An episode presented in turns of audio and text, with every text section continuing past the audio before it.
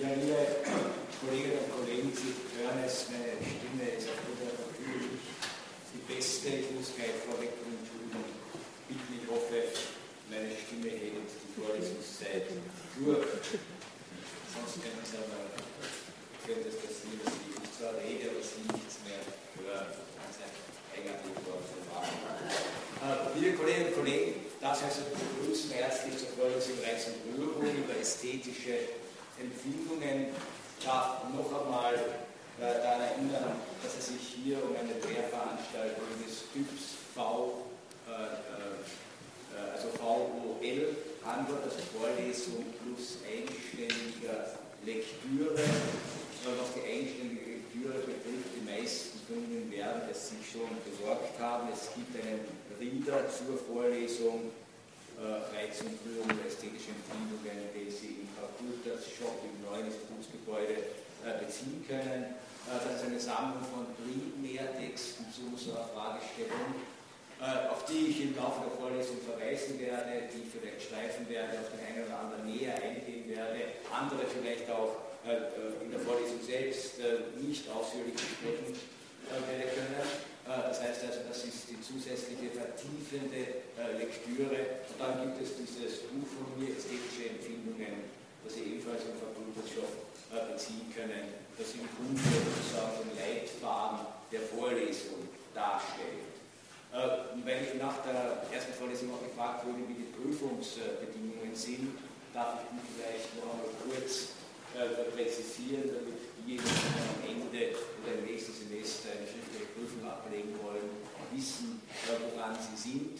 Ich im Gegensatz zu einem Trend unserer Zeit, äh, äh, der ja alles in Richtung Multiple Choice äh, forciert, halte ich an der altmodischen Auffassung fest, dass Gedanken in der Philosophie handelt sich um Denken in einer zusammenhängenden schriftlichen Form nur geäußert werden können und nicht durch Ankreuzen von Wahlmöglichkeiten. Das heißt also, meine Vorstellung ist, dass Sie bei der Prüfung drei kleine, etwa einseitige, essayartige äh, Texte äh, zu Fragen der Vorlesung schreiben. Äh, Sie werden vier Fragen äh, bekommen, von denen Sie drei äh, wählen müssen. Äh, von diesen vier Fragen werden sich zwei auf das beziehen, was ich im Laufe der Vorlesung hier versucht habe, Ihnen darzustellen. Und zwei Fragen werden sich auf Texte aus dem Rinder beziehen, die also dann durch eine eigenständige Textlektüre beantworten können äh, sollten. Äh, das nur kurz noch einmal zu diesen äh, Rahmenbedingungen.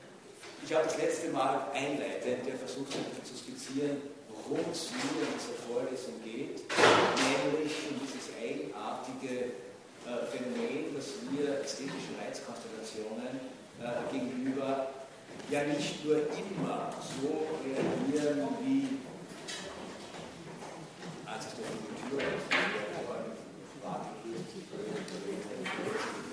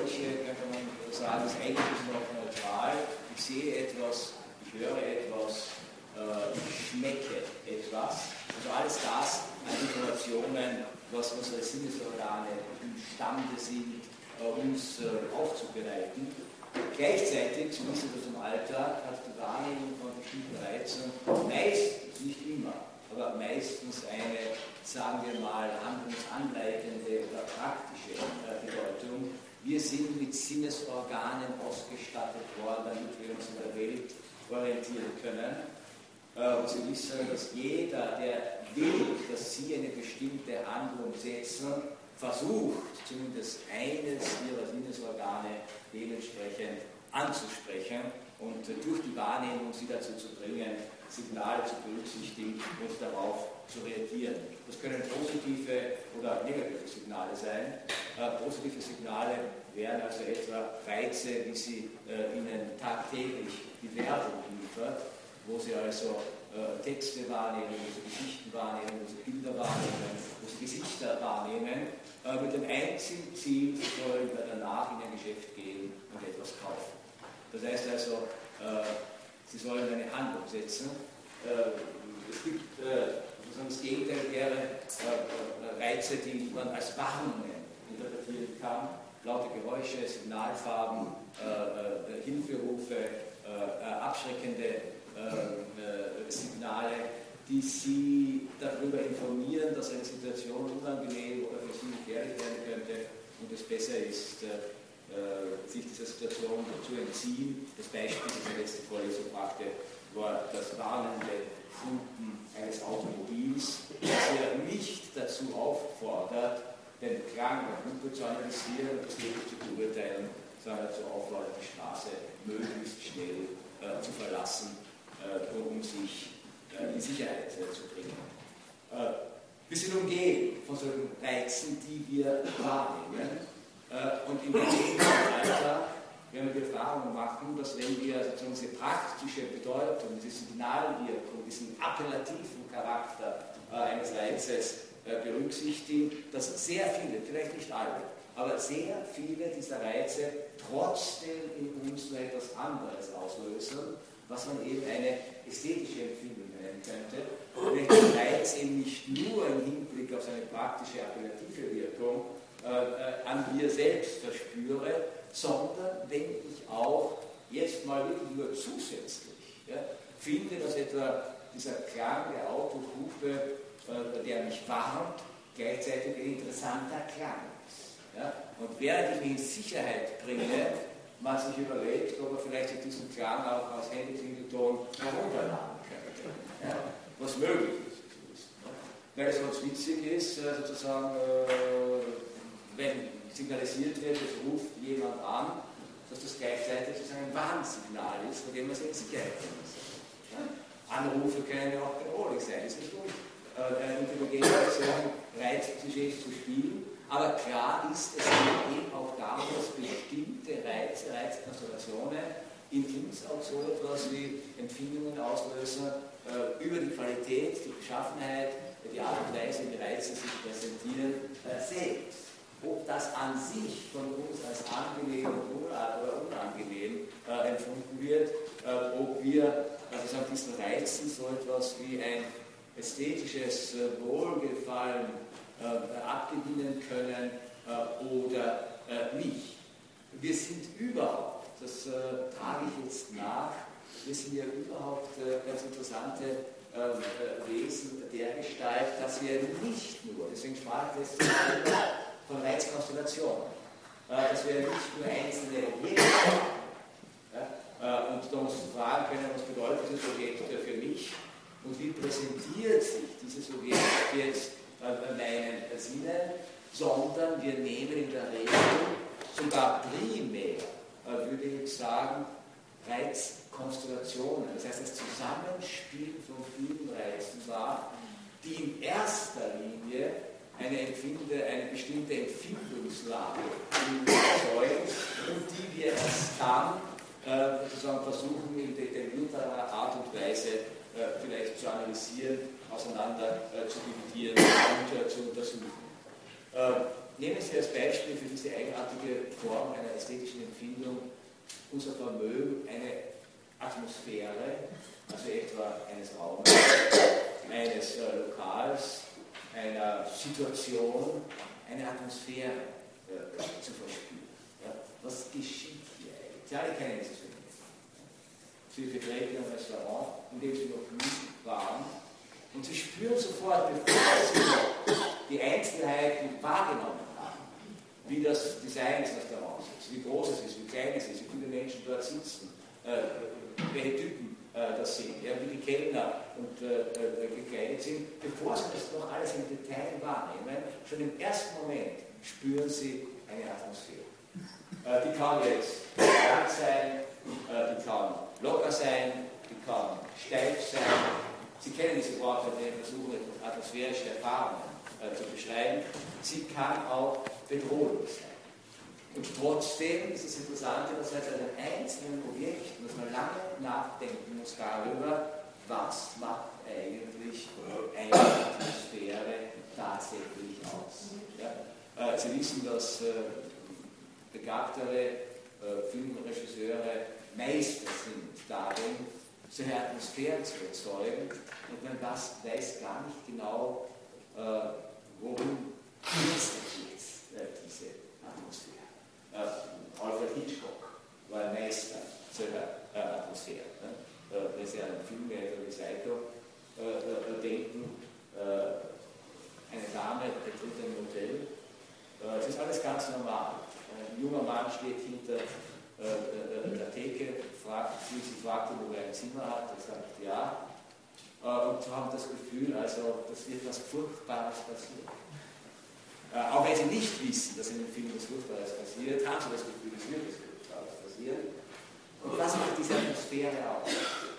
Das besondere Ambiente, vielleicht wirklich nur ein Blick, ein schiefes Lächeln, äh, ein abgewandter äh, äh, Augenschlag, was auch immer. Ja, aus solchen Details setzen sich Atmosphären äh, zusammen äh, sodass man sagen könnte, die Ur, also eine, eine Grundform von ästhetischen Empfindungen besteht darin, dass wir imstande sind, Atmosphären zu spüren äh, und dann erst darauf aufbauend, sozusagen auf diesen atmosphärischen, auf diesen atmosphärischen Erlebens, Lebens- und Erlebensqualitäten äh, dieses Spüren im Hinblick auf eine differenzierte Beobachtung und Analyse der ästhetischen Wahrnehmungsmöglichkeiten äh, vorzuschreiben. Das war der deutsche Philosoph, es ist der deutsche Philosoph Gernot Böhme, äh, der also mit diesem Konzept äh, von Atmosphäre als grundlegende ästhetische Wahrnehmung äh, versucht hat äh, zu antworten. Und ich halte das aus zwei Gründen für spannend, es einerseits ja in der Tat unserer Alltagserfahrung äh, entspricht und weil wir auf der anderen Seite selten darüber nachdenken, äh, wie sich diese atmosphärischen Empfindungen tatsächlich zusammensetzen, worauf sie zurückzuführen, ist, äh, zurückzuführen äh, sind und aus welchen einzelnen Elementen oder welche einzelnen Elemente vorhanden sein müssen, damit sie in einer Art von Zusammenklang eine ganz bestimmte Raumatmosphäre, Situationsatmosphäre, Gesprächsatmosphäre äh, ergeben. Ja? Wenn Sie das nächste Mal eine Bar, der Sie noch nie waren, betreten, äh, oder zu einer mündlichen Prüfung antreten, äh, denken Sie aber dran, also wie ist jetzt die Atmosphäre? Ja? Äh, und wie erzeugt, erzeugen die Beteiligten, der Prüfer zum Beispiel, allein durch die Tatsache, wie er da sitzt, ja? wie er sich ihnen zuwendet oder eben nicht zuwendet, ob er zerstreut und schnell eine E-Mail beantwortet, bevor er Ihnen eine Frage stellt, äh, ob er Ihren Antworten aufmerksam zuhört oder äh, äh, eher desinteressiert zuhört. Sie werden äh, dann beobachten, wenn Sie souverän genug sind, also gut vorbereitet sind, werden Sie beobachten, dass durch solche Kleinigkeiten eine ganz bestimmte Atmosphäre erzeugt wird, die Sie dann als angenehm oder als unangenehm, als entspannend oder belastend, als bedrückend oder befreiend erleben können. Und das spielt sich ja immer ab äh, nicht nur jetzt in Raumatmosphären, sondern natürlich auch in Kommunikationsatmosphären. Äh, weshalb es natürlich auch ein Unterschied ist, um noch einmal auf den Handy-Klingelton zurückzukommen, äh, es auch ein Unterschied ist, ob man mit einem Menschen nur praktisch am Telefon kommuniziert oder über Videotelefonie kommuniziert oder tatsächlich von Angesicht zu Angesicht kommuniziert. Ich sage nicht, äh, dass äh, äh, sozusagen die, die, die, Absenz eines Kommunikationspartners keine Atmosphäre ist. Ja, das wissen Sie auch. Beim Telefonieren spürt man eine Atmosphäre, weil Stimmen als solche schon atmosphärisch wahrgenommen werden können. Ja? Aber die Atmosphäre verdichtet sich, intensiviert sich natürlich in dem Maße, in dem man auch jemandem leibhaftig äh, gegenüber sitzt oder gegenübersteht äh, und man kennt das Ja, man kennt das natürlich, man lernt jemanden kennen und ohne dass noch mehr als zwei Worte gefallen sind, sagen wir oder empfinden wir, dass vielleicht eine knisternde Atmosphäre äh, oder eine sehr, sehr langweilige äh, Atmosphäre, ja, wo sich nichts mehr ereignen wird, wo sich noch nichts äh, ereignet hat. Äh, das heißt also, Atmosphäre als eine grundlegende ästhetische Erfahrung. Ich habe das letzte Mal in der Vorlesung darauf verwiesen, dass vor allem in der Kunstphilosophie äh, die Wahrnehmung auf der einen Seite und die Wahrnehmung von Atmosphären als Grundlage äh, gegenübergestellt auf der anderen Seite der tiefen ästhetischen Erfahrung, wo es jetzt nicht nur darum geht, etwas sozusagen atmosphärisch in einer gewissen Unbestimmtheit wahrzunehmen. Das Interessante der atmosphärischen Wahrnehmung ist ja befragt, wie wir uns in der Atmosphäre fühlen oder empfinden, kann man ja nur sehr unpräzise äh, Auskünfte geben. Man sagt, wir, fühlen uns unwohl. Ja? Oder ich bin jetzt sehr entspannt, äh, ich fühle mich wohl, ja? also eine lockere Stimmung, das ist wunderbar. Ja? Man kann ja nicht mehr äh, darüber sagen. Die ästhetische Erfahrung äh, gleichsam in einem zentrierten und fundamentalen Sinne, ich habe das letzte Mal dieses Gedicht von Rainer Maria Rilke äh, zitiert, Torso Abols, äh, das mit den berühmten Versen endet, du musst dein Leben ändern. Das heißt also die ästhetische Erfahrung als eine Konfrontation, als eine Begegnung eines Menschen mit einem Kunstwerk, das tief hineinreicht in die eigene Lebenskonzeption und vielleicht in wenigen entscheidenden Fällen so einem Weg vielleicht wirklich äh, bestimmte äh, Änderungen gibt oder Änderungen abverlangt solche ästhetischen Erfahrungen in einem tiefen, äh, so könnte man sagen, persönlichkeitsverändernden oder persönlichkeitseingreifenden Sinn werden eher äh, selten sein. Der Ausgangspunkt meiner Überlegung war, wie reagieren wir im Alltag, in unserem alltäglichen Umgang mit diesen unendlich vielen ästhetischen Reizangeboten, die auf uns einströmen, wie reagieren wir, wie verarbeiten äh, wir das äh, mit welchem äh, sozusagen emotionalen und empfindungsmäßigen Repertoire äh, können wir auf diese zahlreichen Reize reagieren. wann verschärfen wir diese Empfindungen tatsächlich zu engeren, zu ästhetischen Erfahrungen im engeren Sinn und wann bleiben sie gleichsam auf dieser atmosphärischen oder empfindenden Ebene auf diese atmosphärische oder empfindende Ebene beschränkt. Äh, das das Zweite, was ich in Erinnerung rufen muss, äh, das ist, äh, dass ästhetische Empfindungen wie Empfindungen aller ja, das Interessante an sich haben, dass sie angesichts einer Wahrnehmung uns darauf aufmerksam, gemacht, uns darauf aufmerksam machen, wie ich auf diese Wahrnehmung reagiere. Es geht also bei Empfindungen nicht wieder bei der Wahrnehmung darum, äh, schlichte Frage, was sehe ich? Ja, natürlich kann ich das ein Objekt wahrnehmen. Ja, ich kann sagen, was sehe ich? Und ich kann versuchen, möglichst objektiv das Gesehene äh, zu beschreiben. Wenn ich mich frage, was empfinde ich, bezieht sich das nicht mehr auf das Objekt, sondern wie das Objekt auf mich wirkt.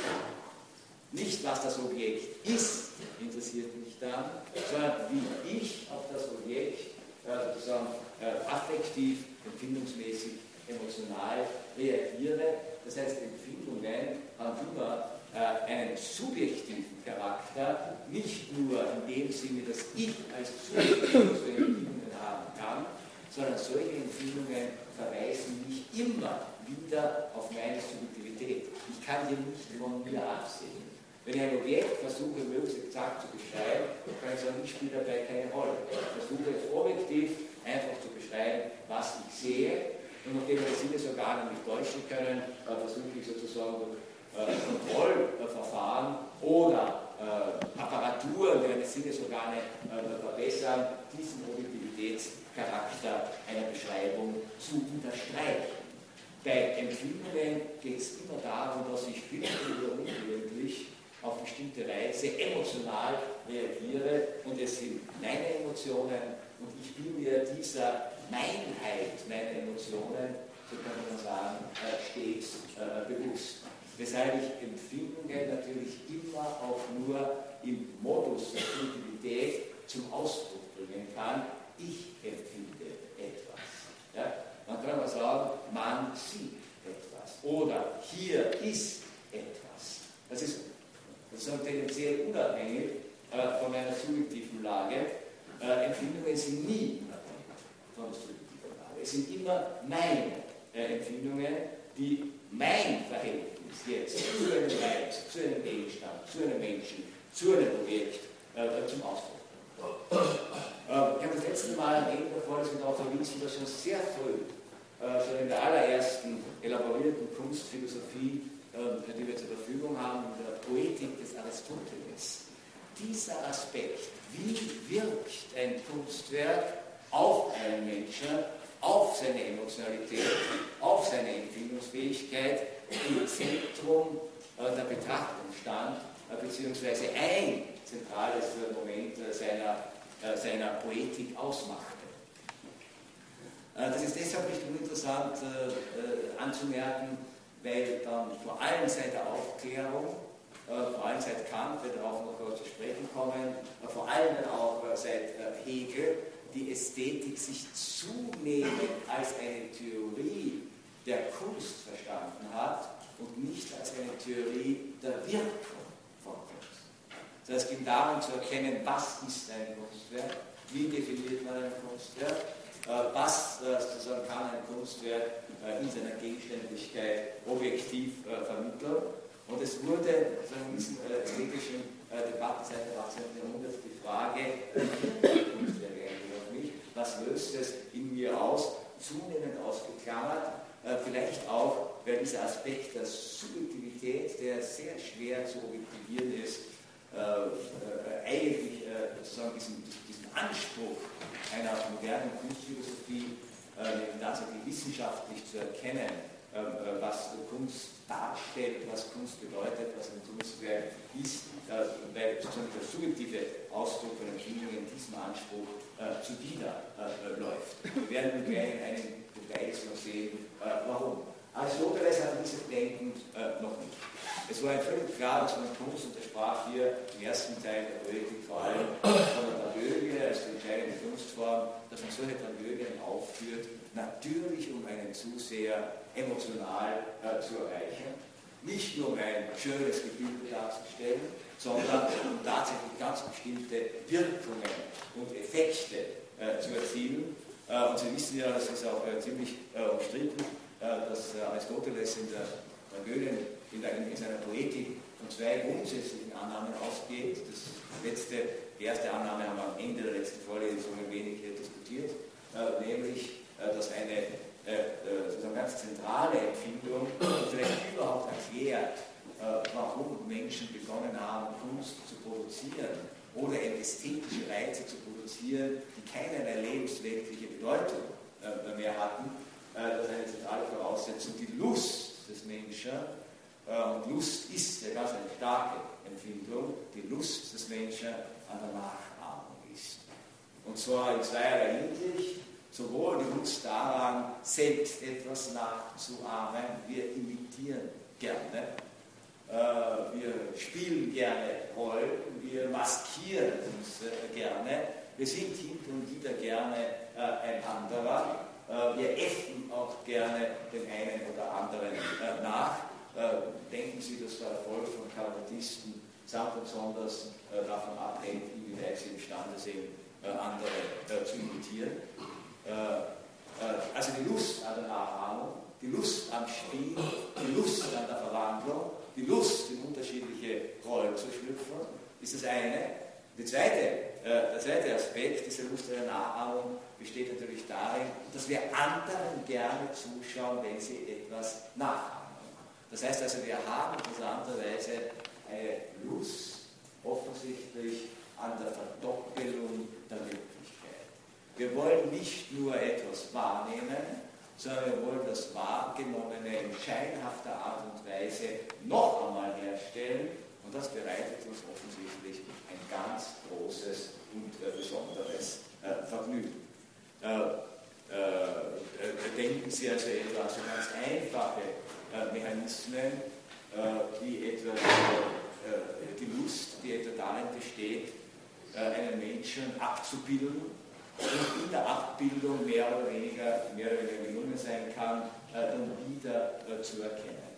Mit der Porträtmalerei frühester Zeiten angefangen äh, bis zur Fotografie unserer Tage, äh, also dokumentieren wir diese Lust an der Verdoppelung, an der Reproduktion äh, der Wirklichkeit. Es genügt uns nicht, irgendwo hinzufahren, etwas zu sehen, etwas zu erleben, die Atmosphäre zu genießen, sondern wir müssen es in unzähligen Fotografien festhalten. Als Erinnerungsstütze auf der einen Seite, das ist klar, aber auf der anderen Seite eben aus dieser Lust einer beweglichen Nachahmung. Es ist das Ganze noch einmal da. In einem anderen Medium, aber trotzdem erkennbar genau äh, diese Realität. Äh, so ein Motiv äh, steckt ja natürlich in der Malerei schlechthin drinnen, Natur noch einmal darzustellen, Natur noch einmal äh, nachzuahmen äh, und dabei dann ganz bestimmte Akzente äh, zu setzen, die dann sozusagen diese Lust an der Nachahmung dementsprechend verstärken und intensivieren sollten. Nicht zuletzt die Frage der Virtuosität. Äh, das heißt also, je mehr es einem Künstler zumindest oder sehr lange ein Paradigma äh, gelungen ist, tatsächlich die Wirklichkeit so nachzuahmen, dass sie authentisch erscheint, dann freuen wir uns. Ja? Nicht nur, weil wir das jetzt erkennen, sondern wir freuen uns an der Virtuosität, es ist, ein Gesicht, ein Stück Natur, äh, einen Felsen, eine Blume so nachzuahmen, äh, äh, dass sie scheinbar von der Wirklichkeit kaum noch zu unterscheiden ist. Wir erfreuen uns an der Wiedererkennbarkeit und wir erfreuen uns natürlich auch an gelungenen Variationen der Wirklichkeit, an gelungenen Intensivierungen der Wirklichkeit, denn wir ahmen ja nie die Wirklichkeit der Wirklichkeit nach, sondern wenn, dann immer nur Ausschnitte, ganz besondere äh, Konstellationen äh, der Wirklichkeit. Äh, und besonders raffiniert jetzt dann, das war dann die Idee von Aristoteles, wenn wir nur so tun, als würden wir die Wirklichkeit wahrnehmen, aber, äh, also nachahmen, aber tatsächlich eine Art neuer Wirklichkeit auf dieser fiktiven Ebene äh, äh, generieren.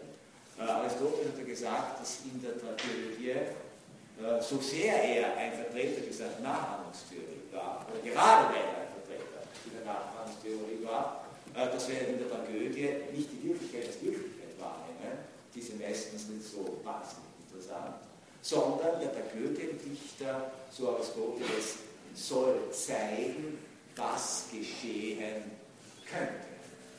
Er soll zeigen, wie ganz entscheidende paradigmatische Konfliktsituationen zwischen Menschen aussehen können. Der Goethe-Dichter schreibt also keine Historie ja, er wiederholt nicht auf der Bühne oder heute könnte man sagen im Kino ein historisches Ereignis, das es schon gab, versucht es nachzustellen. Ja, Sie kennen diese neue, dieses neue Genre, was seit einigen Jahren sein Wesen oder auch Unwesen treibt äh, und das auf den seltsamen Hybridbegriff Doku-Fiction äh, hört. Eine Mischung von Dokumentation und Fiktion. Dokumentation sozusagen auf der einen Seite äh, nichts anderes als Dokumente der Wirklichkeit neu aufbereitet, kombiniert mit fiktionalen Elementen die Wirklichkeit noch einmal nachspielen. Ja? Also Fernsehserien, diese historischen Ereignisse äh, zuwenden, sind heutzutage in der Regel solche äh. Ja. Man hört einen Historiker sprechen über Napoleon, äh, ganz klassisch, ganz ordentlich, wie Historiker über Napoleon äh, sprechen, äh, Schnitt und Napoleon reitet über das Schlachtfeld äh, von Leipzig. Ja. Ein Schauspiel, ja, Fiktion. Aber könnte es gewesen sein. Ja. Und das Kostüm muss authentisch sein, die Gewehre, der Säbel muss authentisch sein, nur das Blut, das da fließt, ist nicht authentisch. Ja, ein Schauspieler. Ketchup. Äh, oder was immer äh, hier Kino verwendet wird, diese, äh, das intensive Rot von Blut äh, auch wahrnehmungsmäßig äh, zu erzeugen. Äh, Aristoteles ist davon ausgegangen, dass wir in der Tragödie, der Tragödiendichter, also nicht historische Ereignisse im Sinne einer Doku-Fiction noch einmal wiederholt, um vielleicht das zu erklären oder in Erinnerung zu rufen, sondern er stellt paradigmatische Ereignisse, könnte sagen, eine Idee eines Konflikts äh, äh, auf die Bühne, die natürlich historische Reminiszenzen haben kann, aber meistens in einer Art, äh, wo es nicht darum geht, etwas zu verifizieren. Das ist die Frage, ob der historische Ödipus tatsächlich das getan hat, was der Ödipus des Sophokles getan hat, ist eine falsche Frage an diese Tragödie.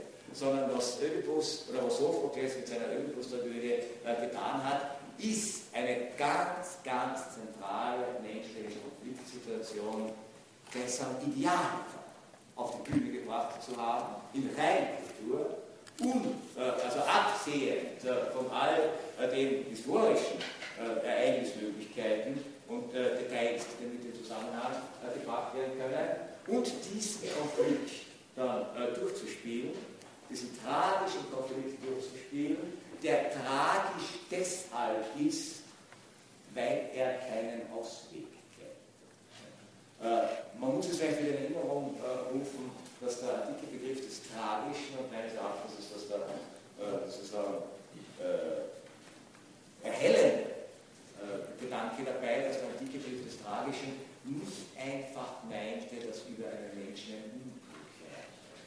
Ein Unglück ist furchtbar, aber es ist nicht. Der Begriff des Tragischen meint nicht, dass eine Katastrophe sich ereignet.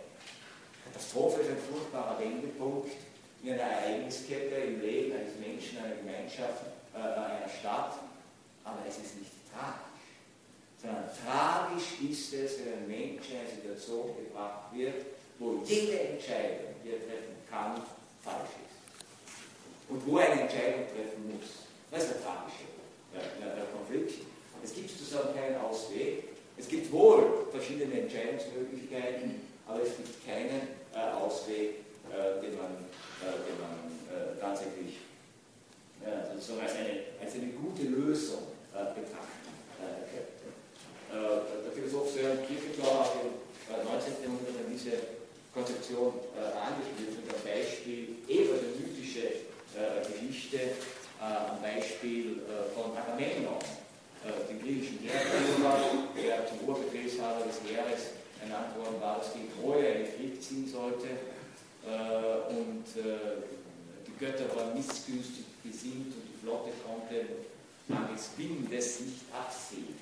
Es herrschte Windstille. Man befragte das Orakel und das Orakel sagte, also die Götter werden erst wieder gnädig gestimmt sein und äh, den Wind äh, zur Verfügung stellen, wenn man seine Tochter Iphigenie. Das ist jetzt ein klassischer der einen Seite das Gemeinwohl, das Staatswohl, ja, die Verpflichtung als Heerführer gegenüber seinem Heer und den Zielen dieses Heeres. Egal, ob wir die jetzt noch moralisch gerechtfertigt finden oder nicht. Ja. Aber es war's.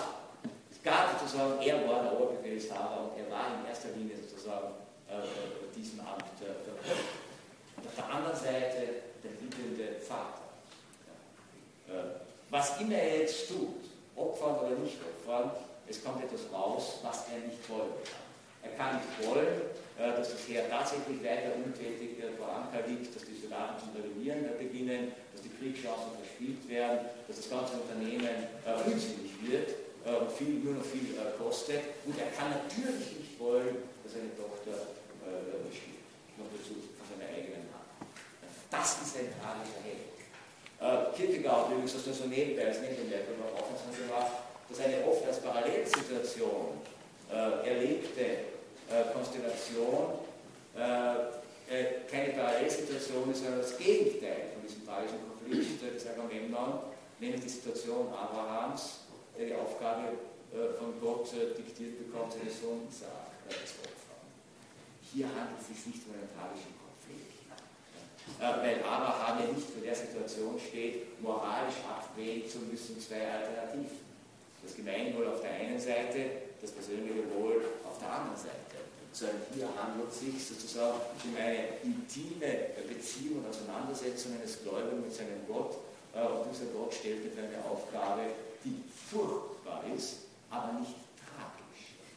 Ich glaube, diese feine Unterscheidung sollte man im Gedächtnis behalten Und das Tragische, jetzt in dieser Vorstellung, wie bei Agamemnon, äh, wie bei Oedipus, das Tragische, dass sozusagen einen Menschen in einer Konfliktsituation zeigt, die er nicht bewältigen kann.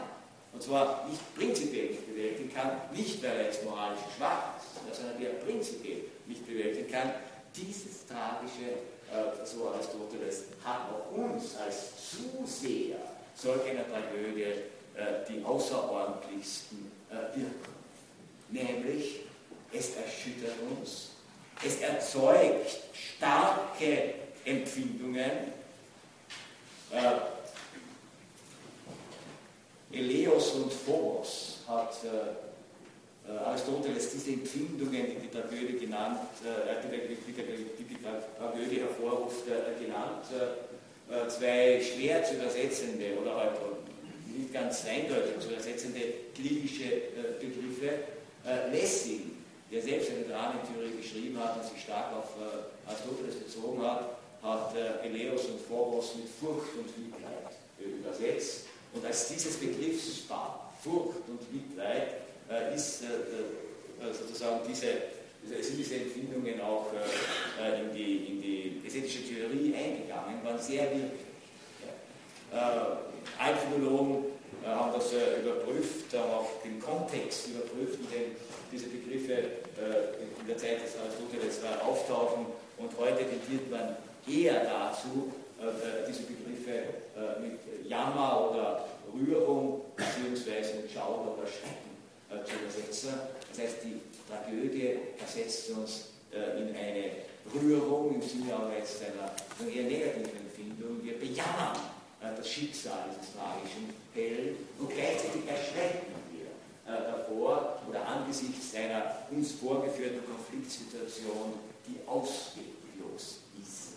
Das Interessante jetzt an dieser äh, Empfindungstheorie äh, des Aristoteles besteht nun darin, dass das Erzeugen solcher Effekte durch ästhetische Reize, denn eine parallele äh, Konstellation ist ein ästhetischer Reiz. Ich weiß, er ist ein Schauspieler, bei der klassischen Komödie hatten sie auch noch Masken, also waren gleich so typisiert, der König, die Königin, der Königsvater, die Oedipus-Triade, äh, die Konstellation war äh, typisiert, äh, erzeugen trotzdem diese Empfindungen äh, äh, Jammer, Rührung, Schauder, äh, Schrecken. Und diese Empfindungen, so die These von Aristoteles, führt in uns selber zu einer, wie er es nannte, Katharsis, eine Reinigung. Und jetzt kann man lange darüber streiten, äh, ist ein wichtiger Punkt, ob das heißt, dass unsere eigenen Empfindungen gleichsam gereinigt werden oder ob wir von solchen Empfindungen äh, gereinigt werden. Äh, wollen wir uns jetzt nicht darauf einlassen. Entscheidend ist, ja, entscheidend ist dabei zweierlei, dreierlei. Und Sie werden sehen, dass in allen Theorien von Empfindungen, wie ich sie versuche im Laufe dieser Vorlesung noch fortzuführen, diese drei Aspekte in irgendeiner Art und Weise immer wieder auftauchen werden. Äh, das eine, das eine ganz Wesentliche ist, diese Empfindungen, die, vor, die vor allem starke ästhetische Reize auf uns auslösen oder in uns auslösen, sind nicht eindeutig. Furcht und Mitleid, Jammer und Schrecken, Rührung und Schauder. Äh, das sind sozusagen zum Teil einander widersprechende Empfindungen, sind unterschiedliche Empfindungen, die auch als widerspruchsvoll in uns selbst wahrgenommen werden können. Äh, so sehr äh, sogar, äh, so sehr sogar, äh, dass man auf der einen Seite äh, sozusagen diesen Schauder und diesen Schrecken intensivieren kann und auf der anderen Seite gerade, weil wir an der mimetischen Nachahmung jetzt einer paradigmatisch tragischen Konfliktsituation auch unsere Freude haben, dieser Schauder nicht nur mit Jammer und Mitleid, sondern auch mit Lust äh, gepaart ist. Äh, Sie kennen alle diese, und da hat Aristoteles und andere schon darüber nachgedacht, äh, all diese interessante Erfahrung, dass die Darstellung des Schrecklichen nicht schrecklich ist, sondern die Darstellung des, des Schrecklichen kann von uns als angenehm äh, empfunden werden, sonst gäbe es keine Horrorthriller. Ja. Äh, das heißt, es gibt bestimmte Empfindungen, in die ich mich hineinversetzen lassen kann, äh, durch solche äh, Vorgaben des Schrecklichen, die ich dann aber selbst durchaus als angenehm äh, empfinde. Das heißt, es werden Empfindungen mobilisiert unterschiedlicher, widersprüchlicher Art und diese Widersprüchlichkeit kann ich dann selbst noch einmal als angenehm empfinden. Man könnte zum Beispiel diese Kombination von Schauder äh, und äh, auf der einen Seite und dann doch so etwas wie eine, wie eine wohlige Rührung, die, die auch einen empfinden kann. Äh, Sie wissen ja, Kunstwerke sind die einzigen Konstellationen, wo man weinen kann und sich gleichzeitig freuen kann. Ja? Wenn man gerührt ist. Wenn man gerührt ist und weint angesichts eines tragischen Schicksals, dass sich eine junge Frau stirbt an Krebs und kurz bevor ihre Liebe endlich in Erfüllung geht, das ist wirklich furchtbar. Aber es ist Kino. Ja? Und ich kann gleichzeitig lachen und weinen oder mich freuen und weinen angesichts solch einer, äh, solch einer Konstellation. Äh, Sören Kierkegaard hat den schönen Begriff Angstlust äh, geprägt äh, für ähnliche äh, Konstellationen. Das heißt also Empfindungen, die einander zu widersprechen scheinen, aber gerade in dieser Widerspruchsintensität als besonders intensiv aufregend und bereichernd erfahren werden können. Hat jetzt auch in diesen Atmosphären noch zu tun. Kierkegaard sprach der Angstlust übrigens nicht von Kunst, sondern tatsächlich von lebensweltlichen Erfahrungen, nämlich genau jenen Erfahrungen, wo ich einer unbekannten Möglichkeit äh, gegenüberstehe, die mir auf der einen Seite Freiheitsräume eröffnet, ich kann dieses oder jenes tun und gleichzeitig eine gewisse Ungewissheit damit verbunden ist, ich weiß nicht, welche Konsequenzen äh, äh, äh, das haben wird. Ich habe einerseits Angst vor möglichen Konsequenzen und gleichzeitig Lust, meine Freiheit auszuprobieren.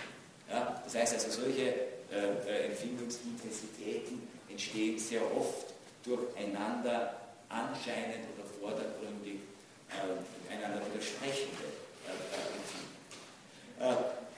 Schauen wir uns sozusagen diese, diese Kategorie der ästhetischen Empfindung äh, an, einem, an einigen streiflichtartigen Kontexten äh, der Geschichte der ästhetischen Theoriebildungen äh, noch ein bisschen näher an. wir sind fähig, solche Empfindungen zu entwickeln. das, das wissen wir. Wir sind fähig, auf ästhetische Reizkonstellationen in unterschiedlicher Art und Weise zu reagieren. Welche Art von Empfindungen im genaueren Sinn das aber äh, und wie unterscheiden sie sich von anderen Wahrnehmungsmöglichkeiten und Reflexionsmöglichkeiten, äh, die wir haben. Äh, sie können sowohl in meiner Vorlesung als auch im Lieder einige Dokumente äh, dazu nachlesen. Ich möchte nur einige wenige jetzt hervorheben, zum Teil solche, die mittlerweile ähm, nicht mehr so wirklich im Zentrum des Interesses und der Diskussion stehen, die ich aber trotzdem nicht nur für kurios halte. So möchte ich Sie verweisen auf ein Buch, das Mitte des 18. Jahrhunderts äh, erschienen ist, äh, zeitgleich äh, äh, mit Baumgartens berühmter Ästhetiker. Äh, eine allgemeine Theorie der schönen Künste, verfasst von einem Schweizer, dann später in Berlin äh, lehrenden Theologen und Philosophen Johann Georg Sulzer. Äh, 1770, 1771, 74 erschienen. Diese allgemeine Theorie der schönen Künste war keine Theorie, wie wir sie heute vorstellen, sondern es war ein Lexikon. Es war ein Lexikon, ein unglaublich umfangreiches äh, Lexikon der Künste, wo alle ästhetischen Begriffe und Begriffe in Kunst, Literatur, Musik, Tanz äh, zu tun äh, hatten, aufgeführt worden sind und erläutert worden sind. Ein Ein-Mann-Lexikon. Das absolute Gegenteil zu Wikipedia. Ja, da schreiben viele daran, sondern einer. Vorbild war natürlich die französischen, waren natürlich die französischen Enzyklopädisten, äh, die zum ersten Mal, das waren so Enzyklopädien, äh, die auch von Einzelpersonen geschrieben worden sind. Sie können Enzyklopädie nachlesen, was Diderot geschrieben hat, was Baudelaire geschrieben hat, welcher Artikel. Und Sulzer hat sozusagen ein Lexikon der Ästhetik im Alleingang äh, geschrieben. Und natürlich spielt der Begriff der Empfindung bei ihm eine ganz zentrale Rolle. Das 18. Jahrhundert war ja überhaupt eine empfindungsselige Zeit, könnte man sagen, bei der Naturwissenschaft kennt auch die Epoche der Empfindsamkeit als Vorläufer äh, zum Sturm und Drang, wo man ganz besonders darauf achtet, ja, die Literatur oder gleich mehr, die Seelenregungen und die innersten Seelenregungen äh, zu verfolgen äh, eines, eines Menschen. Sulz hatte sich schon bevor dieses große äh, lexikalische Werk geschaffen hat, äh, äh, mit einer Untersuchung über den Ursprung der angenehmen und unangenehmen Empfindungen äh, beschäftigt. Äh, das heißt also, er wusste, äh, wovon er sprach. das Erste, was er machte, und meines Erachtens völlig zu Recht, ist, er hat unterschieden Erkenntnis und Empfindung. Bei der Erkenntnis, so schreibt er, sind wir mit dem Gegenstand, also einer ganz außer uns liegenden Sache beschäftigt. Wir erkennen, will erkennen, was dort ist. Bei der Empfindung aber gehen wir mehr auf uns selbst, auf den angenehmen oder unangenehmen Eindruck, den ein Gegenstand auf uns macht. Genau das, was ich vorher geschickt habe, zu zeigen. Empfindungen verweisen uns immer auf uns. Und jetzt kommt das Interessante. Erkenntnis, Wahrnehmung auf der einen Seite, Empfindung, Sensibilität auf der anderen Seite haben urunterschiedliche Eigenschaften. Die Erkenntnis, so Sulzer, kann hell oder dunkel sein. Das sind ganz interessante äh, metaphorische Begriffe, wo man uns überlegen kann, ob die unserem heutigen Verständnis von Erkenntnis so noch entsprechen. Ja? Hell, aber wir sprechen auch noch davon. Ja? Äh, wenn Sie in einem Erkenntnisprozess drinnen sind und Sie haben das Gefühl, Sie verstehen plötzlich etwas, sagen wir auch heute noch, jetzt ist mir etwas klar geworden. Es hat sich etwas aufgelöst. Wenn ich noch nicht so weit bin, äh, kann man äh, sagen, also das ist jetzt für mich noch. Ja, da blicke ich, Sie kennen das Wort, da blicke ich nicht durch. Das ist noch nicht das ist finster. Mit der Erkenntnis. Eine Erkenntnis, so Sulzer, kann nicht nur hell oder dunkel, sie kann auch deutlich und ausführlich wir alle wissen, wie schwer es ist, Erkenntnisse deutlich zu formulieren, aber Klarheit ist eines der wichtigsten, Bestimmtheit, Deutlichkeit ist eines der wichtigsten Merkmale äh, für Erkenntnisfortschritte und Erkenntnisprozesse, genauso wie Ausführlichkeit. Wir wissen, manchmal sind langwierige Erklärungen notwendig äh, und manche Abhandlung, die uns zu einer Erkenntnis führen kann, äh, mag mehrere hundert Seiten umfassen. Die Erkenntnis kann aber auch konfus sein, wenn ich eben noch nicht wirklich durchblicke, wenn ich noch äh, im Stadium des Herumtastens bin. Äh, sie kann auch eng sein, wenn ich mich zu sehr nur auf einen Aspekt beschränke und vielleicht den Kontext äh, nicht äh, sehe. Oder sie kann auch, wie Sulzer so schön schreibt, eingeschränkt sein, äh, wenn man also etwa äh, die Frage wie die Zypern-Krise zu lösen ist, nur aus der Perspektive der Großbanken betrachtet, äh, wird das, was man hier erkennen kann, nicht ganz falsch sein, aber eingeschränkt. Man vergisst einfach alle anderen an diesem Prozess äh, beteiligt. Eine Perspektive äh, bedeutet nicht, dass man sich irrt, aber es könnte eine eingeschränkte Erkenntnis sein. Empfindung auf Empfindungen können alle diese Begriffe, die auf Erkenntnisprozesse angewandt werden, können hell, dunkel, deutlich, ausführlich, konfus, eng, eingeschränkt nicht angewandt werden. Empfindungen unterteilen wir, so Sulzer, nach ganz anderen Kriterien. Zum Beispiel, ob eine Empfindung lebhaft ist oder schwach. Sie alle kennen das. Ja, also Sie empfinden so etwas, aber nicht sehr intensiv. Es rührt Sie vielleicht nur äh, so an. Neben Ihnen mag ein Mensch stehen, der das ganz anders erlebt. Ja? Denken Sie an, also, jetzt ist erst, aber jetzt kommen die Osterferien. Ja? Die Osterferien sind auch schon eine Zeit, in der Menschen in so breit ein bisschen herumreisen, zum Beispiel die Natur aufsuchen. Naturempfindungen sind ja ganz wesentlich für unser Well-Being, wie das heute heißt, unser Wohlgefühl und Wohlempfinden. Und jetzt suchen Sie so eine Natur auf und es kommt darauf an. Sie sind vielleicht kein besonderer Naturliebhaber und Sie stehen hier auf einem Berg und Schnee glänzt in der Sonne und neben Ihnen sagt jemand, ach, wie schön, das ist ganz verzückt in diesem hochalpinen Anblick. Sie lässt es eher kalt. Ja, Sie spüren, Sie sind ganz nett. Ja. Sie wissen zwar nicht, was Sie es gelingen kann, es ist eh ganz nett. Ja. Es ist ganz nett, aber es ist nicht intensiv. Eine intensive Empfindung ist eine, die uns wirklich packt, die uns wirklich als Gesamtheit äh, gewisserweise für einen Moment wenigstens äh, in ihren Bann schlägt. Eine Empfindung, das ist das Allerentscheidendste, kann aber in erster Linie, so Sulzer, angenehm oder unangenehm sein. Außer sie tritt in dieser vermischten Form aus, von der ich vorhin sprach äh, und von der noch, äh, äh von der noch zu sprechen äh, äh sein wird.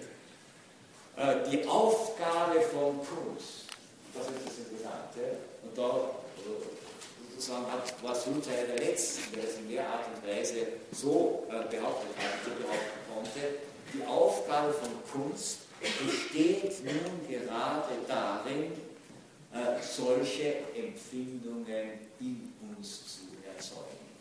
Also nicht, dass wir warten müssen äh, in der Lebenswirklichkeit, in der Naturerfahrung, bis solche Empfindungen auftreten können, sondern Kunst, also könnte man etwas moderner äh, formulieren, sind bewusst eingesetzte Maschinen zur Erzeugung von Empfindungen. Ich kann natürlich gehen wir es uns zu. Ich kann natürlich in der lebensweltlichen Konstellation warten, bis es einen Anlass gibt, äh, der in mir die Empfindung der Trauer hervorruft. Ja, irgendwann wird das passieren, was unangenehm ist und nicht traurig. Ich kann aber auch in eine Ausstellung gehen, ins Kino gehen oder einen Roman lesen, der diese Empfindung der Trauer in mir hervorrufen wird. Künstlich erzeugt. Warum setzen wir uns dem aus? Und zwar nicht nur vordergründig angenehmen Empfindungen, sondern wir lesen ja zum Beispiel auch Texte, die eher einen bequemen Eindruck hinterlassen, die eher unangenehme Empfindungen äh, erzeugen. Äh, denken Sie an einen Autor, ich will nur ein Beispiel von Seele erwähnen, denken Sie an einen Autor, Autor wie Kafka. Kann ja Kafka-Texte nicht mit äh, sozusagen distanziertem Wohlgefallen lesen. Diese bedrückenden Atmosphären, ja, diese bedrückenden Atmosphären, auch in den kleinsten, in den kleinsten äh, äh, sozusagen äh, poetischen Konfigurationen, zu denen er gefunden hat, das hinterlässt eine unangenehme, äh, eine unangenehme Empfindung, die uns aber gleichzeitig dann doch so etwas äh, wie, wie äh, eine, eine, eine, eine, Bedeutung äh, vermittelt, auf die wir nicht ähm, verzichten müssen. Da denken Sie, das paraphrasiere jetzt, also den Wortlaut müsste man bei Kafka eigentlich genau kennen, aber ich habe es nicht auswendig gelernt, aber es fällt mir jetzt gerade ein, eine seiner kleinen Fabeln, die so bedrückend ist. Ja, also eine Maus beklagt sich darüber, sie läuft eine Mauer entlang und sie hat das Gefühl, sie kann nicht entkommen. Rechts ist eine Mauer, links ist eine Mauer und irgendwo laufen äh, die Mauern äh, zusammen. Ja? Äh, und äh, die Katze sagt dann zu ihr, kein Problem, du musst nur Laufrichtung ändern. Die Maus dreht sich um und die Katze fraß. Die Situation der Ausweglosigkeit hinterlässt natürlich eine starke Empfindung. Wir alle kennen sehr Situationen der Ausweglosigkeit. Albtraumhafte Konstellation. Äh, sehr viele Interpreten halten den Kafkas als so jemanden, der solche albtraumhaften Konstellationen zur Literatur äh, gibt. Ja? Gregor Samsa, der aufwacht und draufkommt, er ist ein Käfer. Ja? Äh, das heißt also sowas, äh, Sie kennen diese Albträume, wo Sie sich bewegen wollen, so wie die Maus irgendwo hinlaufen wollen, Sie kommen nicht vom Fleck. Ja? Äh, furchtbar. Trotzdem, sozusagen, genießen wir wenn das mimetisch noch einmal nachkonstruiert wird, äh, literarisch, genießen wir äh, diese Empfindung. Und Kunst eben, so äh, Sulzer, hat keine andere Aufgabe, als genau solche Empfindungen zu erzeugen. die sich dann allerdings natürlich gewisserweise ähm, äh, von lebensweltlichen Empfindungen äh, unterscheiden. Ihre unmittelbare Wirkung, also unmittelbare Wirkung der Künste, so soll es soll, äh, es sei Empfindung in einem psychologischen Sinn äh, zu erwecken. Also durchaus so unsere Seele äh, derart anzusprechen, dass wir so die Empfindungen reagieren. Man könnte vielleicht ergänzend hinzufügen, äh, das wäre zumindest meine Theorie oder meine Überlegung dazu, dass diese durch Kunst erzeugten Empfindungen gleichsam synthetische Empfindungen sind. Ja? Das sind nicht die lebensweltlichen Empfindungen, sondern es sind synthetische Empfindungen, äh, die deshalb zwei Vorteile gegenüber lebensweltlichen Empfindungen haben. Sie haben keinerlei, wie immer auch geartete Konsequenzen. In dem Sinne, dass ich jetzt wirklich äh, über einen Unglücksfall traurig sein müsste, wenn dieser Unglücksfall in einer Tragödie äh, oder ein Konflikt in einer Tragödie von Schauspielern nur gespielt wird, äh, die dann quicklebendig vor den Vorhang treten. Ja? Das heißt also in dem Sinne äh, haben diese Empfindungen einen anderen Charakter.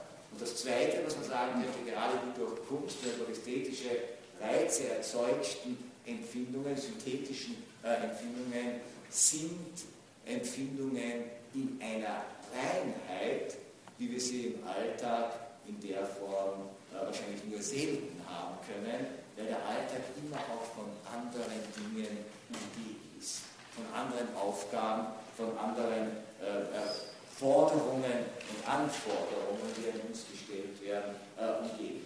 Indem ich mir einem Kunstwerk aussetze, ins Theater gehe, ins Kino gehe, einen Roman lese, äh, ein äh, Musikstück höre, indem ich ein Kunstwerk aussetze, begebe ich mich in eine Situation, in der alles andere ausgeblendet ist. In der alle anderen lebensweltlichen äh, Dinge ausgeblendet ist. Ich darf nicht einmal räuspern, ich darf nicht essen, ich darf nicht trinken, außer im Kino, das ist aber ein Akt der Barbarei, das lassen wir weg. Äh, ich bin ganz konzentriert und kann mich jetzt ganz konzentrieren, einerseits auf das, was vorgeführt wird, und andererseits auf die Empfindungen, die in mir dadurch ausgelöst äh, werden. Äh, wir werden dann über, über einige dieser zentralen Empfindungen im Laufe dieser Vorlesung sprechen, nur kurz vorweggenommen, um das noch einmal zu illustrieren, was hier das Lebensweltliche verglichen mit einer synthetischen Empfindung sein kann. Eine der meines Erachtens zentralen Empfindungen, mit denen wir sowohl im Leben als auch in der Kunst konfrontiert sind, das heißt, die ausgelöst werden können, ist diese Empfindung der Spannung, dass etwas als spannend äh, empfunden wird. Äh, Spannung hat sehr viel damit zu tun, dass ich nicht weiß, wie eine Sache ausgehen wird und ich mir das äh, und ich schon ganz gespannt darauf bin, eine Lösung oder, äh, äh, eines Falls zu finden. Und Sie alle wissen, äh, nur unter dem Beispiel der Prüfung zu bleiben, auch eine Prüfung kann sehr spannend sein. Sie wissen nicht, wie es ausgehen wird. Ja? Kommen Sie durch oder kommen Sie nicht durch? Wenn es eine Diplomprüfung ist, eine Losung ist, kann ich Leben machen. Ja? Super Konstellation für Spannung. Ja? Es geht um sehr viel, Sie wissen nicht, was rauskommt. Ich kenne wenig Kandidatinnen und Kandidaten, die in so einer Situation sich zurücklehnen, das an sich selbst beobachten und sagen, also jetzt wirklich gespannt, wer jetzt äh, Ganz anders, wenn es ein Kriminalroman ist. Ja? Das ist auch spannend. Da wollen Sie auch wissen, wie es ausgeht.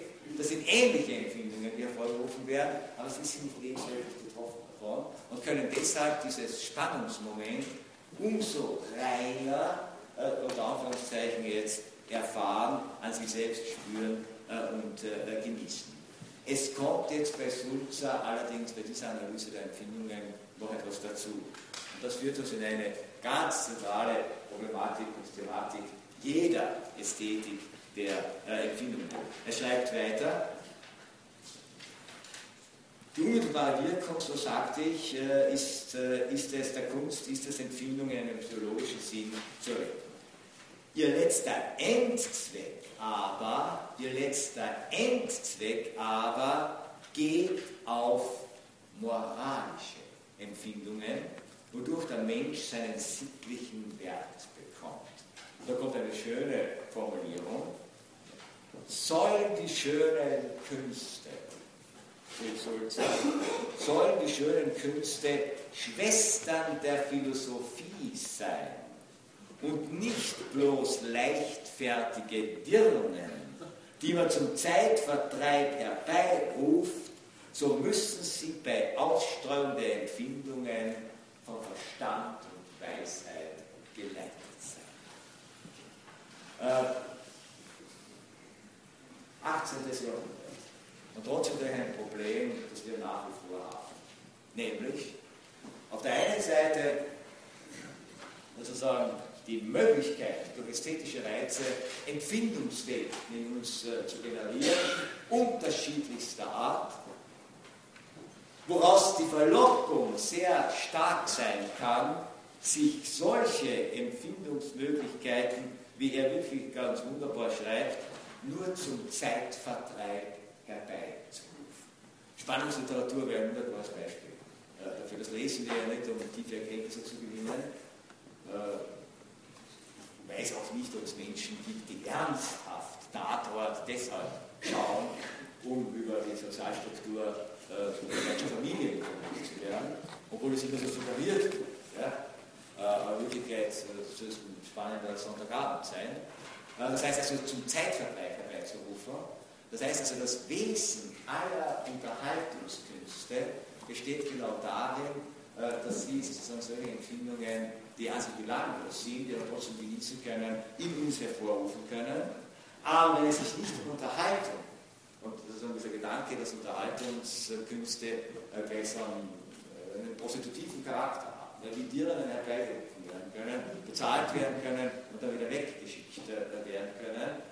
Äh, Wäre es nicht, wenn man nicht daraus eine wunderbare äh, Theorie und Kritik auch äh, der einen oder anderen Fernsehshow äh, gewinnen könnte, wo dieser dirnenhafte Charakter äh, mitunter plakativ in Erscheinung tritt.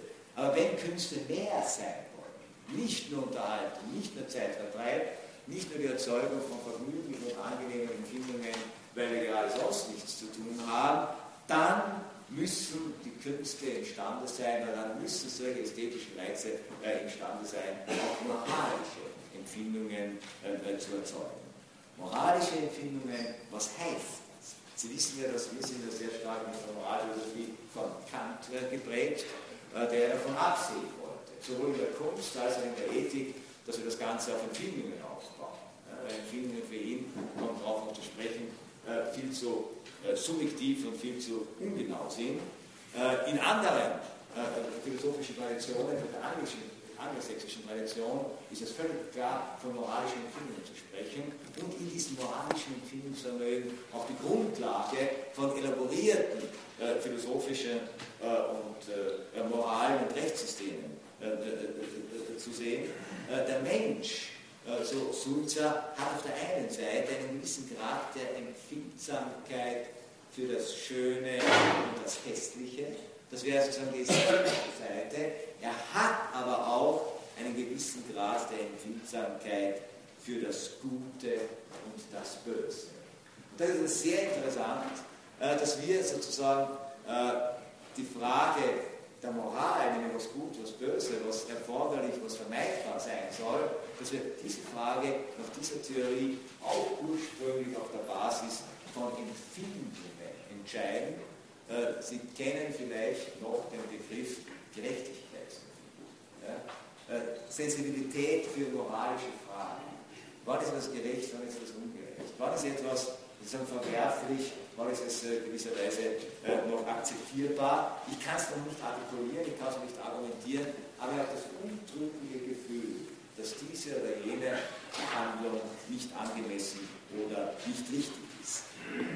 Der, der unempfindliche so Sulzer, der unempfindliche Mensch ist in Anziehung des sittlichen Lebens, übersetzen Sie das in moralischen Fragen, übel dran so übel dran wie der, dessen Sinne stumpf sind. Äh, äh, das heißt also, ohne diese moralische Empfindsamkeit, ohne diese, diese Sensibilität, kommen wir auch in der Tat äh, zu keiner wirklichen, zu, zu keiner wirklichen Moral.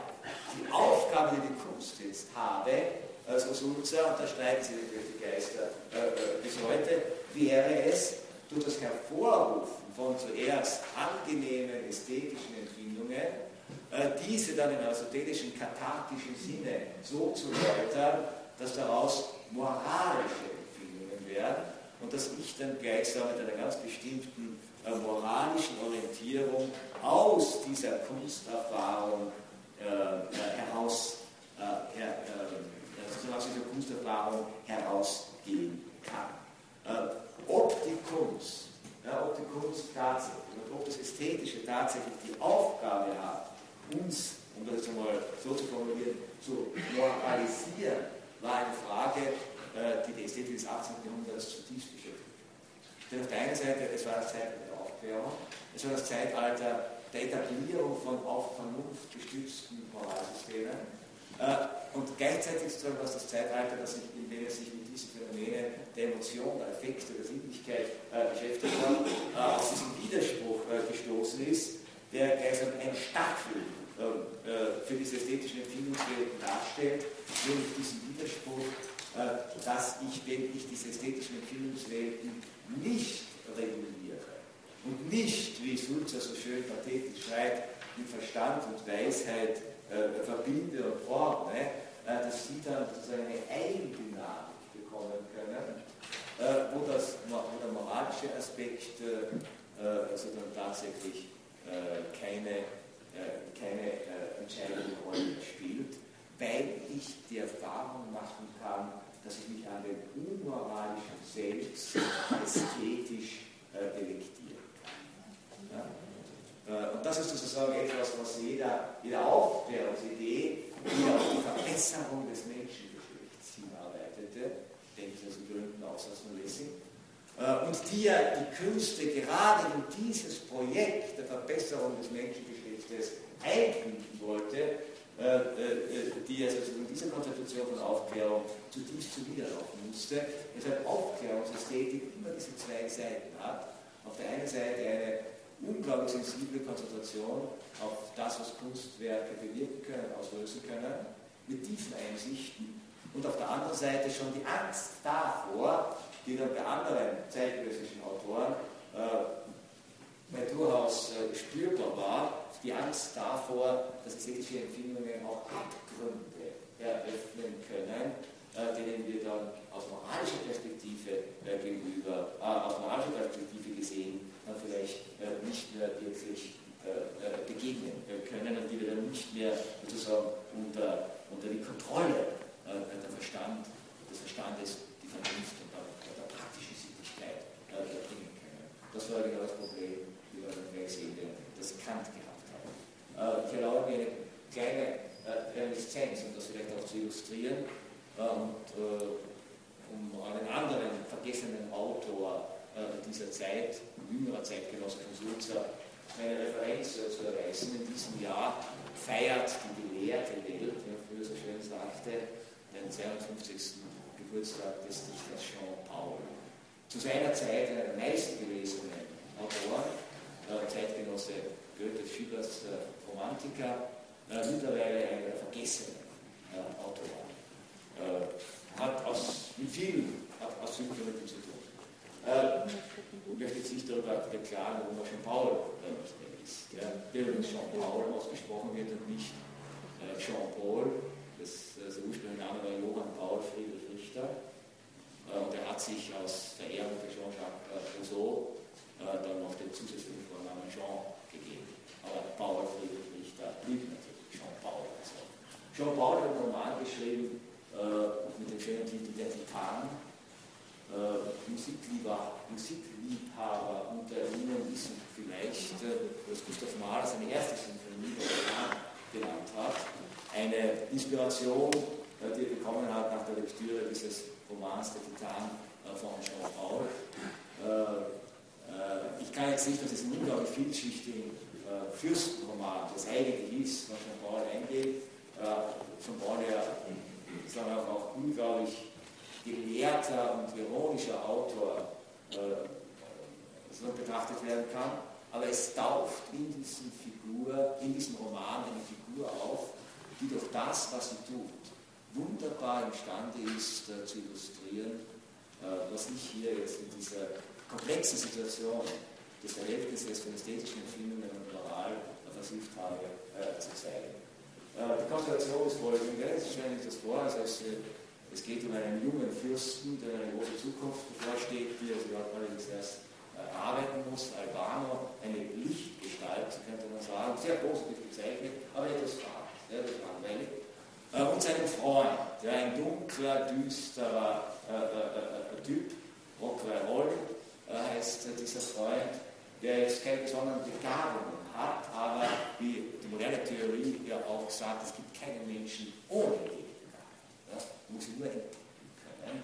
Rockwell hatte eine Begabung, er konnte bis zur Ununterscheidbarkeit die Stimmen anderer Menschen nachahmen. Was macht man mit so? Was macht man vor allem mit so einer Begabung, wenn man in die Geliebte seines besten Freundes. Und das ganze Singen und Trachten nur noch darum geht, wie kann es mir gelingen, die Geliebte meines Freundes zu verführen. Ah, die Geliebte ist vielleicht jetzt nicht ganz richtig, äh, sondern die dem Freund oder die vom Freund geliebte und ihm versprochene junge Frau. Sie war noch kein Paar. Ja? Äh, Linda heißt die Linda liebt Albano, Albano liebt Linda, der beste Freund von Albano, möchte Linda äh, verführen. Wie tut er das? Er schreibt Linda, die einen, einen Makel, ein Defizit hat. Ja, es gibt auch keinen Menschen ohne Defizit, das vergisst man nicht. Nicht nur jeder hat ein Talent, jeder hat ein Defizit. Äh, äh, Linda äh, äh, hat äh, so eine Sehschwäche. Sie sieht in der Dunkelheit sehr schlecht. Sie kann in der Dunkelheit keine Konturen mehr erkennen. Nacht bringt halt ein Phänomen, äh, äh, das Sie kennen. Äh, das macht sich Rock'n'Roll auf brutalste Art und Weise zunutze. Er schreibt hier einen Brief in der Handschrift des geliebten Albano. Linda glaubt natürlich, das ist ihr Geliebter, der einem sich ein, äh, zu später Nachtstunde ähm, äh, bewegen will. Sie kommt dorthin. Dort wartet natürlich verhüllt und für sie nicht erkennbar Rock'n'Roll der sein Talent jetzt voll zum Ausdruck bringt, der hier sozusagen mit der Stimme Albanos, mit der Stimme seines Freundes, äh, seine intensivsten Liebesschwüre äh, ins Ohr flüstert, so lange, bis sie nicht anders kann, als sich ihm hinzugeben. Äh, modern würde man sagen, oder, oder da, also nicht modern, modern sagt man gar nichts dazu. in der Regel, in der Regel hat man damals gesagt, sie hatte ihre Unschuld verloren äh, solche Formulierung hat Jean-Paul nicht verwendet. Äh, er hat äh, geschrieben, äh, erinnern uns dunkel an diese wunderbare Formulierung und das weiße Brautkleid äh, oder weißes, das weiße Brautkleid ihrer Unschuld wurde zu Asche. Jeder weiß, jeder Leser weiß, was in dieser Nacht äh, passiert ist. Ja. Man kann schon da lang drüber nachdenken, Mimesis. Ja, das ist natürlich genau dieses Phänomen Nachahmung. Was bewirkt Nachahmung? Er hat seinen Freund nachgeahmt. Äh, seine Zeitgenossen haben darüber debattiert, äh, wie ist äh, das moralisch zu beurteilen. Können wir es so einfach machen, sondern es war eine Schweinerei. Oder könnte man sagen, dass die Nachahmung als Nachahmung besser läuft als vorher? So einen schönen Albano hätte Linda in Wirklichkeit mitbekommen, als den, den Rock'n'Roll gespielt. Denn etwas spielen kann ja auch heißen, etwas Idealiter in aristotelischem Sinn auf die Bühne zu bringen und in einer Reinheit darzustellen, äh, die es vielleicht erst dazu gebracht hat, oder die Linda vielleicht erst dazu gebracht hat, dieser Verführung nachzugeben, von der sie geglaubt hat, dass sie ihr Freund war, der sie verführt aber in Wirklichkeit war es eben ein anderer.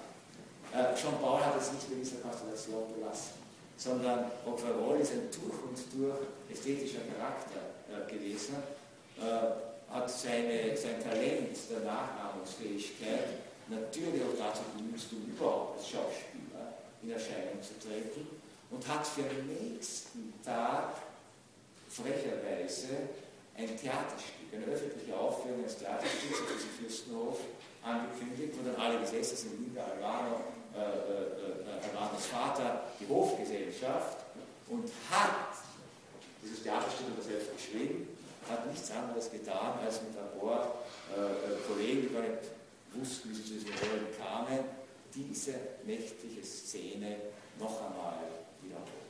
Ja. Dass jedem klar werden musste und natürlich auch der betrogenen Frau und dem betrogenen Freund, dass jedem klar werden musste, was hier eigentlich äh, geschah und was hier geschehen ist.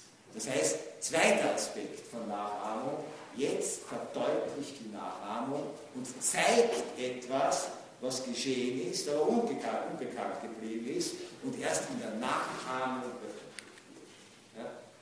Dritter Aspekt, der hier äh, bei Jean-Paul äh, dann zutage kommt. Es ist völlig klar, äh, dass sofort entziffert wird, was dieses Stück bedeutet. Es ist völlig klar, dass das eine menschliche Tragödie irgendwie auslösen muss. Und äh, äh, es ist unnachahmlich, wie Wort beschreibt, während sozusagen Rockroyol äh, diese Szene nachspielt, äh, äh, die, die, die, Zuschauer sich äh, darüber äh, Überlegungen machen, ja, wie, wie, geht das weiter? Ja, also was kann er jetzt noch tun? Es ist eine ausweglose Situation, in der er sich jetzt befunden hat, in der er sich jetzt befindet. Jeder weiß, dass er es ist, der das getan hat. so ein Konflikt ist nicht lösbar. Und in der Tat ist so ein Konflikt nicht lösbar auf offener Bühne zieht Rock'n'Roll eine richtige Pistole und erschießt sich. In Wirklichkeit. Nicht als Spiel. Durchbricht also sozusagen den letzten Akt äh, äh, diese Ebene des Scheins, der reinen Nachahmung und lässt die Wirklichkeit auf die Bühne einbrechen. Und das wiederum löst eine Flut von gemischten Empfindungen. Äh, nämlich genau da, da, da, da, das ist unglaublich, also das ist wirklich äh, ganz intensiv beobachtet von Jean Paul. Äh, nämlich dann kommt es zur Konfrontation von Empfindungen zweierlei Art, nämlich ästhetische Empfindungen und Lebensweltliche. Das heißt also, wir empfinden angesichts eines inszenierten Selbstmordes auf der Bühne mit Zwiebeln, ja, äh, äh, empfinden wir anders als eines wirklichen äh, auf der Bühne. Äh, und man weiß im Moment jetzt nicht genau, äh, wie soll man oder in welche Richtung soll man jetzt seine Empfindungswelten hier steuern. Soll man entsetzt sein? Soll man verwundert sein? Soll man helfen? Gut, da gab es nicht mehr zu helfen. Und Jean Paul wäre nicht der Erotiker, der er ist, wenn er nicht diese Szene, die so tief dramatisch, so tragisch, so furchtbar ist, dann sofort wieder aufgelockert hätte, dadurch, dass einer der Mitschauspieler, der sieht, wie sich der Prinzipal, der Führer der Schauspielgruppe Rock'n'Roll erschießt auf offener Bühne, denn äh, in den Ruf ausbricht, oh Gott, er erschießt sich, wer wird mich nun bezahlen? Das heißt also, wieder eine andere Realitätsebene eingezogen äh, wird und wieder sozusagen, könnte man sagen, diese verkürzte Perspektive, die aber nicht illegitim ja, natürlich den interessiert, also, dass natürlich äh, er für seinen Job, den er dort mehr oder weniger gut erledigt hat, auch das versprochene Honorar äh, äh, bekommt. Aber diese unterschiedlichen Empfindungswelten, die hier aufeinander treffen, ich habe das selbst mal erlebt und muss sagen, es ist natürlich wirklich eine Eigentümung in dieser Drastik. Ja? nicht in dieser Drastik, wie das bei Jean Paul natürlich fingiert wird, in seinem Roman, einem Dokument, keine Tatsachenbeschreibung, aber ich war in dieser legendären Faustaufführung im Burgtheater, äh, wo sich äh, Gerd Faust den Fuß gebrochen hat. Ja? Und wo man wirklich einen Moment lang, das war ein langer der war keine Bus, es war eine abgerundete Bühne, der Auftakt war Frühlingsnacht, es war finster, war Nacht, war Frühlingsnacht, es finster, keiner sieht das genau und äh, der, der Mephisto spielende äh, Gerd Voss musste da sozusagen einen Gerüst hochklettern, das eine Finsternis verfehlt hat, untergefallen ist in einem sehr komplizierten Buch zugezogen. Ja? Und man wusste im Moment nicht, ist das jetzt ein Gag, gehört das dazu, ist das ein ganz genialer Regieeinfall. Der Teufel, stürzt und dann hinkennt von der Bühne, der Teufel ja, oder ist hier ein, ein Unfall Ja? Und man weiß es nicht. Man ist mit den einer der entsprechenden Filme hereingelassen, äh, äh, bis nach zehn Minuten äh, jemand äh, vor den Vorhang tritt und sagt, äh, die Vorführung muss abgebrochen werden, weil sich die Fuß äh, kann nicht äh, weiterspielen. äh, ihre Karten bekommen sie ersetzt und sie können einen anderen vorstellen. Dann weiß man jetzt wirklich. Und auch hier, was, was interessant, ihre Karte bekommen sie ersetzt, wer wird nicht bezahlt. Also, so bricht die Wirklichkeit in die Fiktion äh, ein, wenn die Frage nach der, äh, nach der Bezahlung äh, gestellt wird. Und das ist sozusagen genau dieser, dieser Aspekt, der auch eine ganz zentrale Rolle spielt bei jenen avantgardistischen Künsten und mit dieser Bemerkung schließe ich die heutige Vorlesung, bei jenen avantgardistischen Künsten, die ganz bewusst nicht als Unglücksfall, wie in diesem Fall im Burgtheater, auch nicht als fiktionale Inszenierung im Roman von Jean Paul, sondern die ganz bewusst mit diesem Aufeinanderprall von Empfindungswelten ästhetischer Art und lebensweltlicher Art äh, äh, kalkulieren, äh, wie es zum Beispiel sehr viele äh, Performance-Künstler und äh, Künstlerinnen tun, äh, wie es Künstler des Wiener Aktionismus getan haben, wo derjenige, der solch einer künstlerischen Aktion folgt, im Unklaren darüber gelassen wird, ob er jetzt seine, seine Empfindungen, ich sage mal etwas vielleicht nüchtern, seine Empfindungen ästhetisch oder lebensweltlich kodieren soll. Es gab berühmte äh, Aktion in den 80er Jahren der äh, serbischen, damals jugoslawischen äh, Aktionskünstlerin äh, Abramovic, äh,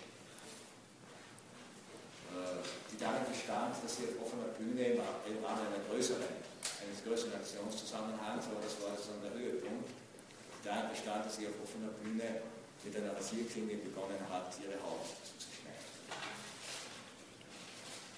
Äh, und, und nicht aufgehört hatte mit diesem sich zufügen von Verletzungen. Und jetzt die Zuschauer wirklich vor der Situation standen, wie soll man jetzt, welche Empfindungen soll man haben?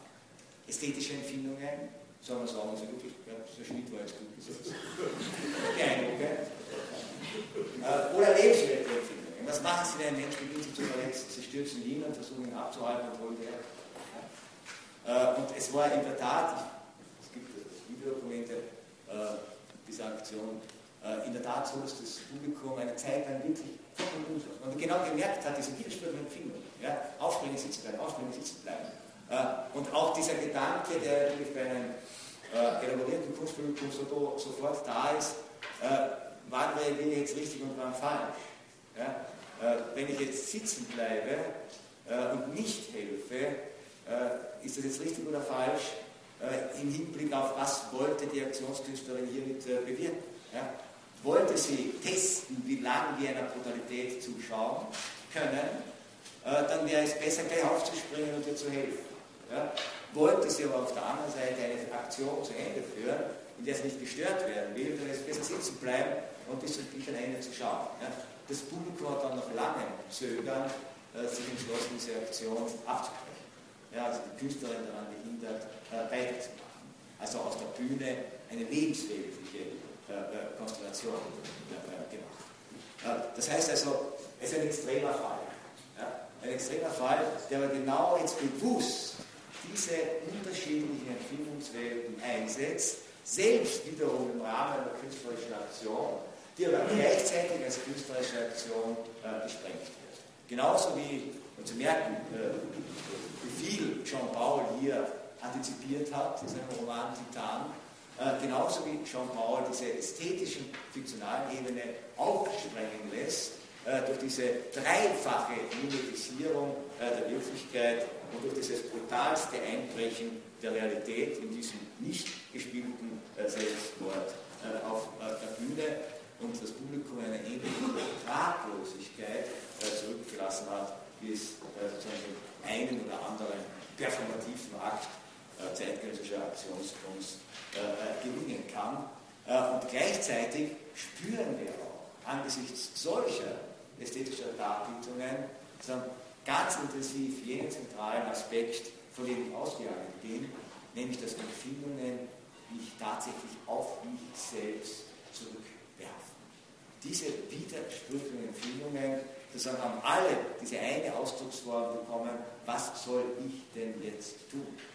Und haben diese eine Ausdrucksform äh, bekommen, wann verhalte ich mich jetzt richtig? Und zeigt dann, dass dieser Gedanke, der Sulze noch etwas äh, vielleicht im Geiste der Aufklärung pathetisch formuliert hat, auf der modernen Kunst nicht zu trennen ist, äh, denn diese, diese, diese, diese, diese Situation, die mich jetzt auffordert, was soll ich jetzt tun, zeigt er den Weg von einer rein ästhetischen Empfindungswelt über die Konfrontation mit einer lebensweltlichen Empfindungswelt zu einer moralischen Frage. Denn was soll ich jetzt tun? Das ist die moralische Frage, die am Ende dieses künstlerischen Prozesses äh, äh bestanden ist. Danke Ihnen für heute. Wünsche Ihnen erholsame, lesereiche Osterferien.